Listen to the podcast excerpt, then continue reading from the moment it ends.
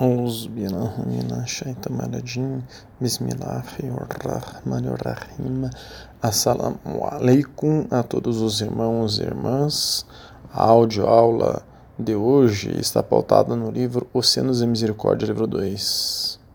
Shenazin diz: Como um ensinamento para todos, o profeta sallallahu alaihi wasallam orava: Ó oh meu Senhor, não me deixe nas mãos do meu ego nós temos diversos estudos sobre o ego.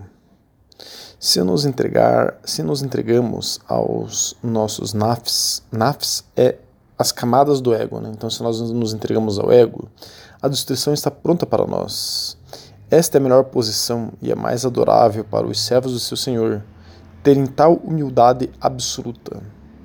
Então, aqui tem duas coisas nessa frase: que nós deveríamos ser servos de Allah subhanahu wa ta'ala, Deus glorioso exaltado, e nada mais. Esse é um grande mérito e, na verdade, o único mérito. Temos estudos sobre isso. E deveríamos ser humildes, buscarmos a humildade. Temos estudos sobre isso também. Continuando, é um posto pelo qual ninguém terá inveja de você. Temos é, dois estudos já sobre a inveja. Não fique zangado com as pessoas. Se fica, significa que você se considera melhor. Isso não é humildade. Então, zangado, raiva, né? nós temos dois estudos sobre isso também.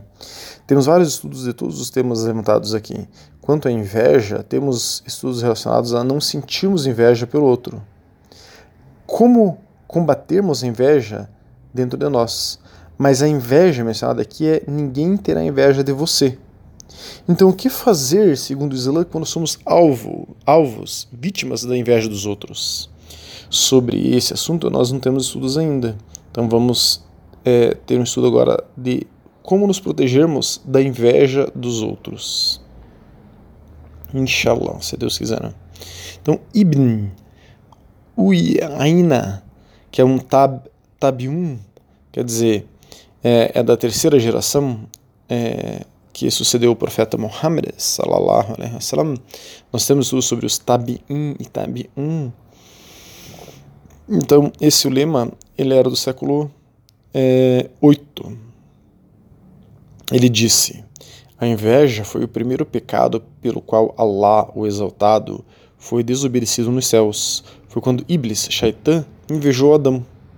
Foi o primeiro pecado pelo qual Allah foi desobedecido na terra quando o filho de Adão matou seu irmão, Caim e Abel, ele está se referindo. Então, é, isso está no, no livro Mujalasha wal Jawhir al-Ilm, número 667. Então, vejam aqui o que está sendo dito por este Tabi'un. É, ser alvo de inveja foi o primeiro sentimento é, que teve é, que Adão foi vítima, ele se sentiu invejado. Enfim, o ser humano, ao ser criado, é, teve como o primeiro sentimento que ele sentiu em relação aos outros foi a inveja dos outros.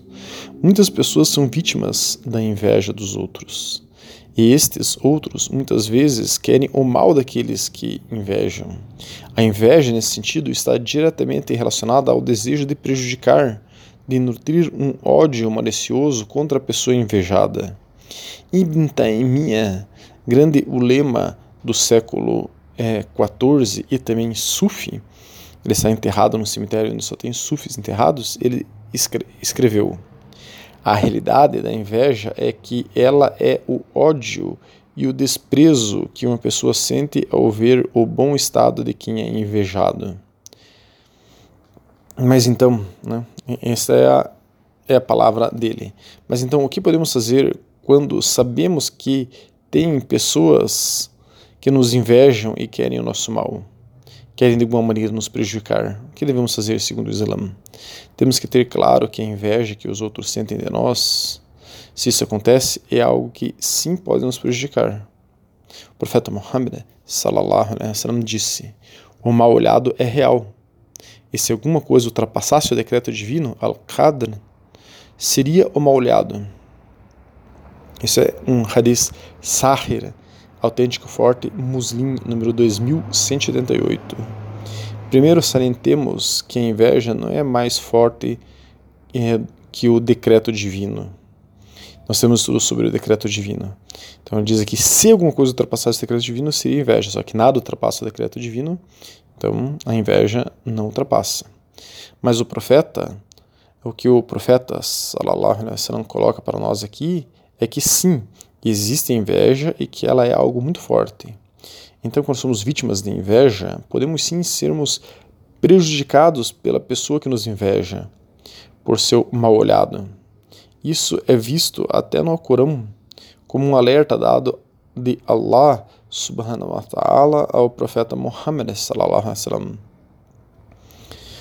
É, o profeta sallallahu alaihi wasallam foi advertido por Allah subhanahu wa ta'ala sobre os efeitos nocivos do mal olhado e ordenou a seu profeta que buscasse refúgio nele.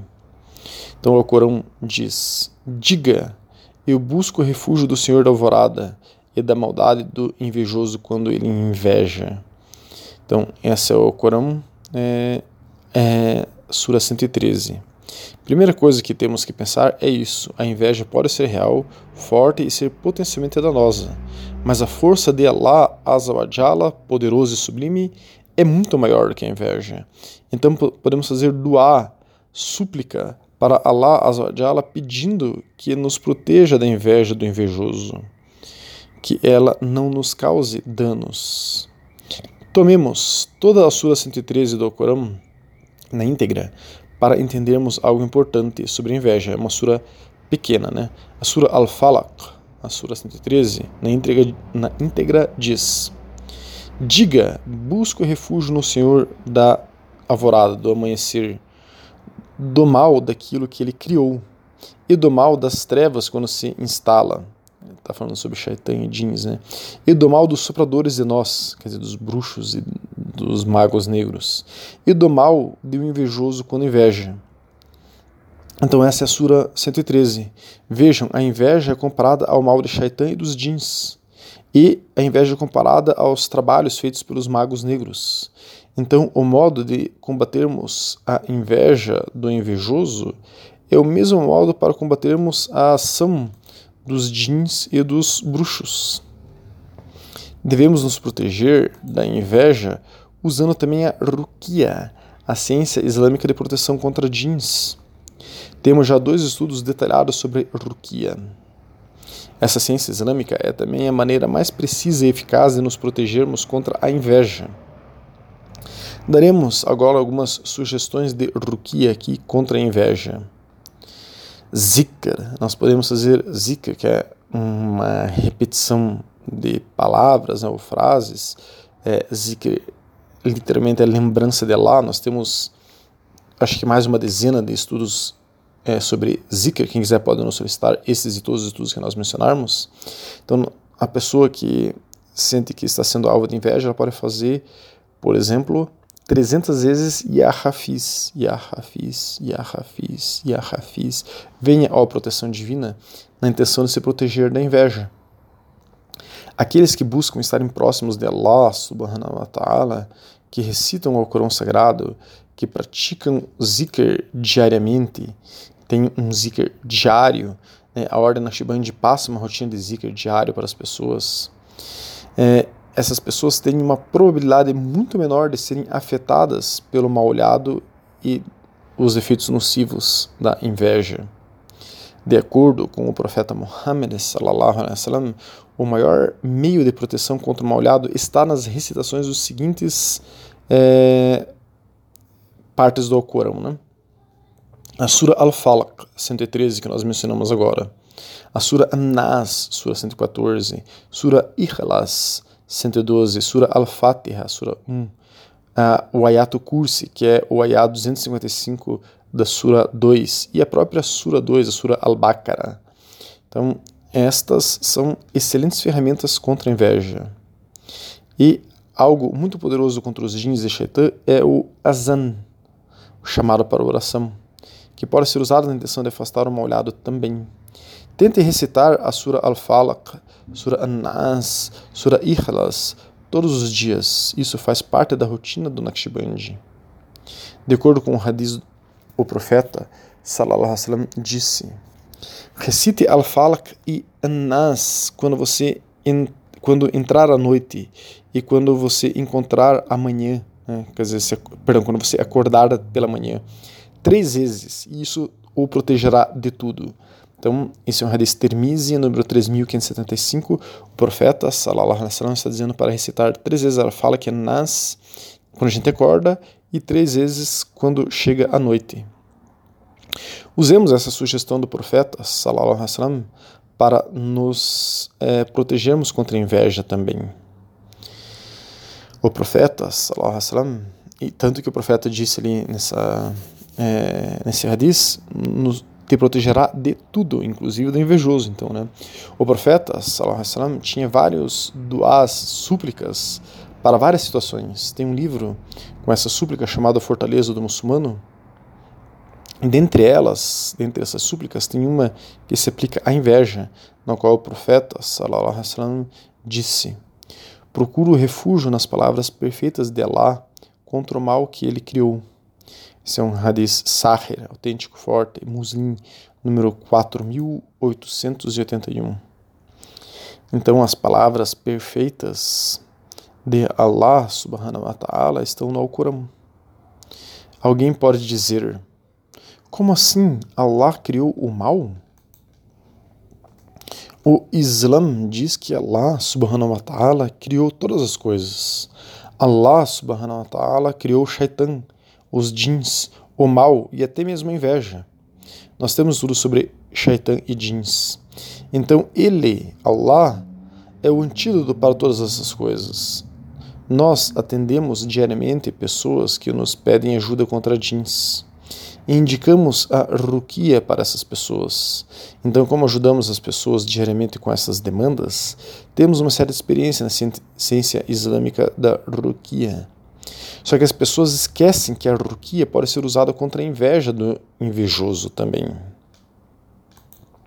Esta é uma indicação direta e precisa do profeta sallallahu alaihi wasallam. Como nós podemos ver, Aisha, Aisha disse: "O mensageiro de Allah, que a paz e as bênçãos de Allah estejam com ele, ordenou-me e ordenou ao povo que usasse ruquia para lidar contra o mal-olhado. Esse é um hadith sahir, autêntico forte, al-Bukhari 5297. Então, nós nunca sabemos com exatidão quantas pessoas nos invejam, o quanto nos invejam, o quanto essa inveja pode nos prejudicar. Então, o mais adequado é que criemos o hábito de, de aplicarmos as técnicas de ruquia em nossas vidas de maneira constante. Ter isso como algo rotineiro, corriqueiro, como uma prática diária, que sempre fazemos.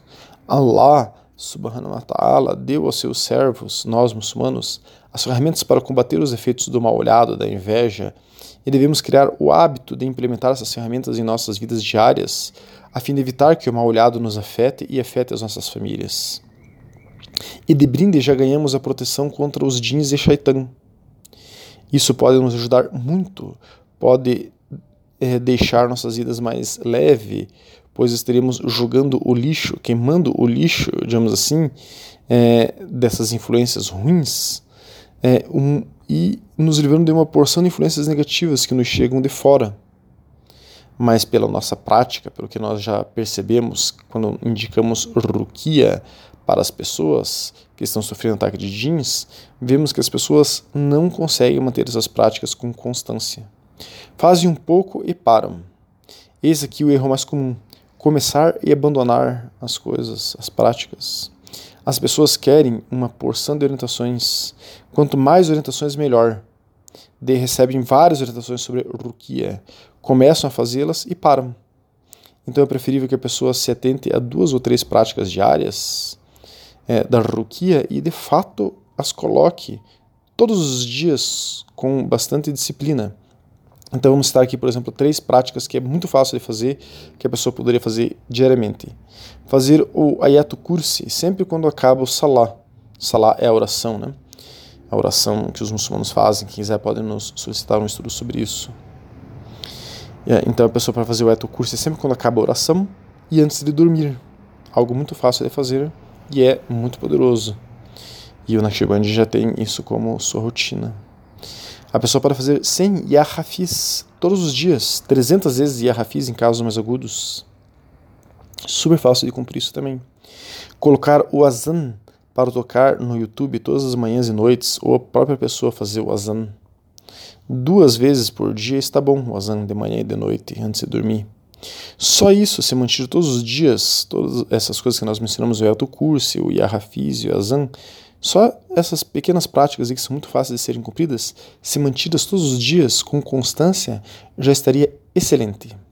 Mas as pessoas fazem muito por uma ou duas semanas, depois abandonam tudo e não fazem nada. Então, faça esse pouco todos os dias. Não abandone, que você sentirá os efeitos dessas práticas ao longo do tempo e verá sua vida mais leve, sem essas influências, como a influência pesada e negativa da inveja do invejoso. O profeta, salallahu alaihi wasallam, deu a ordem para seus servos não invejarem os outros. Aqueles que invejam terão seu castigo.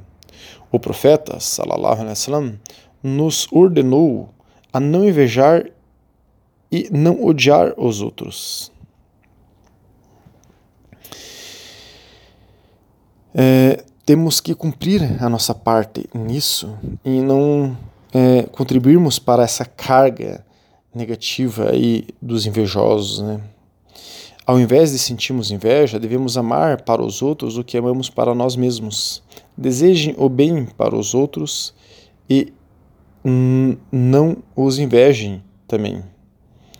Anas ibn Malik relatou que o mensageiro de Allah, que a paz e as bênçãos estejam com ele, salallahu alaihi wasallam, disse: Não se odeiem, não tenham inveja uns dos outros, não se afastem uns dos outros, mas antes sejam servos de Allah como irmãos.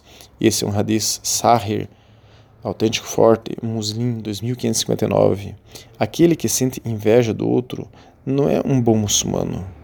Abu Huraira relatou: o mensageiro de Allah, que a bênção e as, que a paz e as bênçãos estejam com ele, disse: A fé e a inveja nunca estão juntas no coração de um servo.